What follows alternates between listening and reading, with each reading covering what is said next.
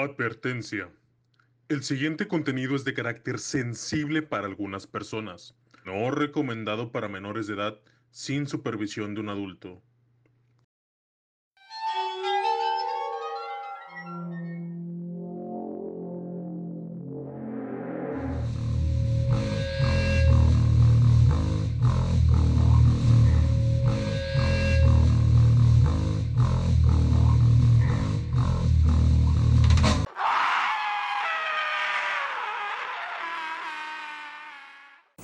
¡Oh, oh, oh, oh, oh!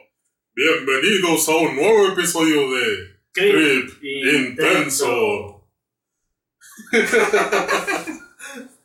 bueno, como ya saben, mi nombre es Edward Clos Torres y esta semana les contaré una historia a ustedes y a mi buen amigo, el bobo Gustavo. Gustavo Guzmán. El duende del Polo Norte. una buena historia muy ad hoc de estas fechas decembrinas, De ¿verdad? feliz Navidad, feliz Navidad. Y pues agradecerles todo este regalo que nos han dado de al fin poder llegar a los 200 suscriptores y cada día vamos subiendo cada vez más. Sí, y que sean muchos más, más, más, más. Ayúdanos, ayúdenos a, a hacer más. Y pues bueno, Tabito, esta semana te traigo una creepypasta exquisita, muy ad hoc a estas fechas navideñas. Excelente. ¿Y cómo crees que se llama? Eh, feliz Hanukkah. Yo creo que sí. Eh, Se llama Feliz Navidad, Ah, literalmente. Me fue muy judío. Muy jodido, ay, güey. Feliz Bar Mitzvah, ¿no? Sí. ¿O qué otras chingaderas tienen? No, no me acuerdo.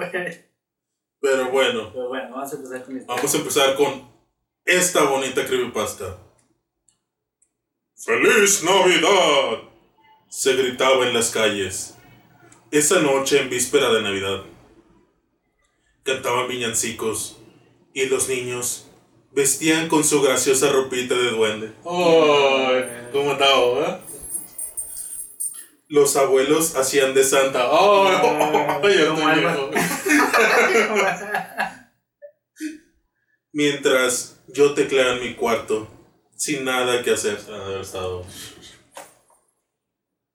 Odio la Navidad. Ojalá todos murieran. Me decía a mí mismo. Así, pasando el día, se me ocurrió una idea que marcaría la vida de muchos. Mis vecinos, una familia promedio con dos niñatas, una de 8 años y otra más pequeña de 5, que desperdigaban el dinero en Navidad y pintaban una linda y perfecta familia.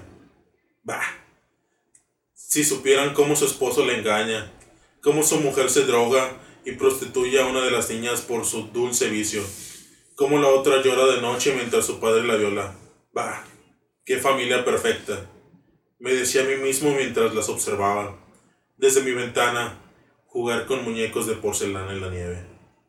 Ay, güey, o sea, pues, sí, sí es cierto, ¿verdad? Mucha gente nada más lo ven como que en apariencia, en lugar de dar el sentido, ¿no? Que se supone que deben de tener estas fechas, ¿no? Estar reunidos en Sí, familia, familias ¿verdad? Y a todo. compartir. Ajá, disfrutar las cosas. Pero pues sí, sí es cierto, ¿verdad? De cómo vas a tapar el sol con un dedo, ¿verdad? Con un día, a toda la vida. Entonces, pues esta unión familiar debería de ser siempre, Sí, ¿no? o sea, Cuidarnos y que a lo apoyarnos. mejor hay muchos papás que no están todo el año y quieren remediar, como tú dices, tapar lo- el dedo con, con, con- O sea, el tapar el dedo con El sol con el el dedo. sí. Entonces, por eso, tienes razón. Esa noche planearía algo que hiciera mi Navidad algo más de mi estilo. Algo más sombría y buena. Quizás. Ya eran más de las seis cuando empecé lo planeado. Me puse mis botas negras, mi chaleco rojo con pantalones a juego y un apestoso gorro de Navidad que terminaría mi atuendo. ¡Ah! Por Dios, pero qué bonito Santa Claus. ¡Oh, oh, oh, oh, oh! Me reí para mí adentro. Me puse mi barba cubriendo bien mi rostro, por si las cosas no salían bien, y me dispuse a salir a la calle. Fui de casa en casa, deseando la feliz Navidad a todos, para no crear sospechas, hasta que llegué a su casa, a la casa de mis vecinos hipócritas. Abrieron y me invitaron a entrar. ¡Feliz Navidad, niñas! Les decía mientras les daba vuelta en el aire a una. Entonces fue cuando empecé a jugar con la familia. Tomé un cuchillo que tenía en mi barba y se lo lancé a la madre justo en la cabeza, matándola en el impacto. Las niñas gritaban, ¡No griten! Mis dulces duendecillas, que será peor. Entonces, les corté la lengua y les arranqué los labios lentamente. Luego se los hice de comer. Me pareció divertido. Su padre, ese tipe, tipejo, bajó del segundo piso y se me abalanzó encima, viendo la escena. Le partí las piernas y brazos rápidamente. Así no podría moverse, ni volver, ni volver a tocar a nadie, nunca más para hacerle daño. Lo dejé que, que viera cómo violaba a su esposa, ya muerta. Le corté su pene y se lo di de comer. Él sollozaba como un marica. Estaba absorto de la felicidad con tanta belleza en mi Navidad. Las niñas me veían sentadas en una esquina, inmóviles. Vieron cómo le metí el cuchillo por el ano a su padre, cómo moría desangrado. Entonces tomé a la más pequeña, la senté en mis piernas, mientras su padre daba sus últimas bocanadas de aire, y la degollé sin mucho dolor. Ella no tenía la culpa, me dije, la mayor.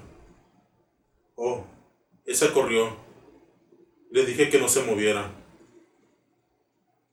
¿Por qué me hizo eso? La violé. La violé con todo lo que se me ocurrió y la asfixié lentamente. Después junté los cadáveres y aprecié mi obra de arte. Qué hermoso panorama, me dije. Ay, espérame, cabrón, bueno. Fíjate lo, lo, ¿cómo se llama? Bien tranquilo la chingada. Y lo que puedo decir es, Es feliz que- Navidad. No, hombre, güey. Está la chingada. Es que, güey. Ok, entiendo que digo, hubiera dicho, ah, bueno, va a ir a matar a los papás o algo.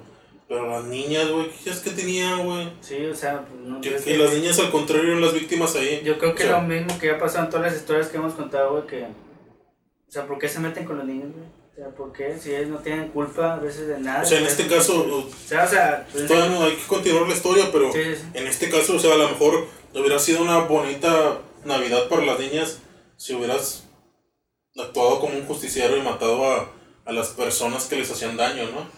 Sí, claro. Sí, o sea, o de perdido ya, imagínate esto, ¿no? O sea, llegar a un Papá Noel con la policía, ¿no? Para quitarles a las niñas y que tuvieran una mejor familia. Pero no, güey, o sea, No, que ya, ya. nada más era por su vicio de querer divertirse. O sea, el vato... Sí, sí, sí. O sea, gente loca, güey. Me quité mi traje de Santa Claus y justo en ese instante entraron las patrullas a la casa. Me apresaron y llevaron a la comisaría. Desde allí les cuento esto. Tengo dos años preso y se acerca mi sentencia a la silla eléctrica. Pero, qué linda Navidad fue esa. La mejor de todas. Me sentí, tan lleno.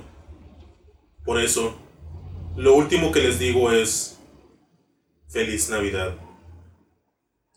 Espero que hayan olido el lindo olor a sangre que les dejaré. Y recuerden, nunca finjan lo que no son. Y lo más importante, jamás le abren la puerta a un desconocido, Santa Claus, ni en Navidad.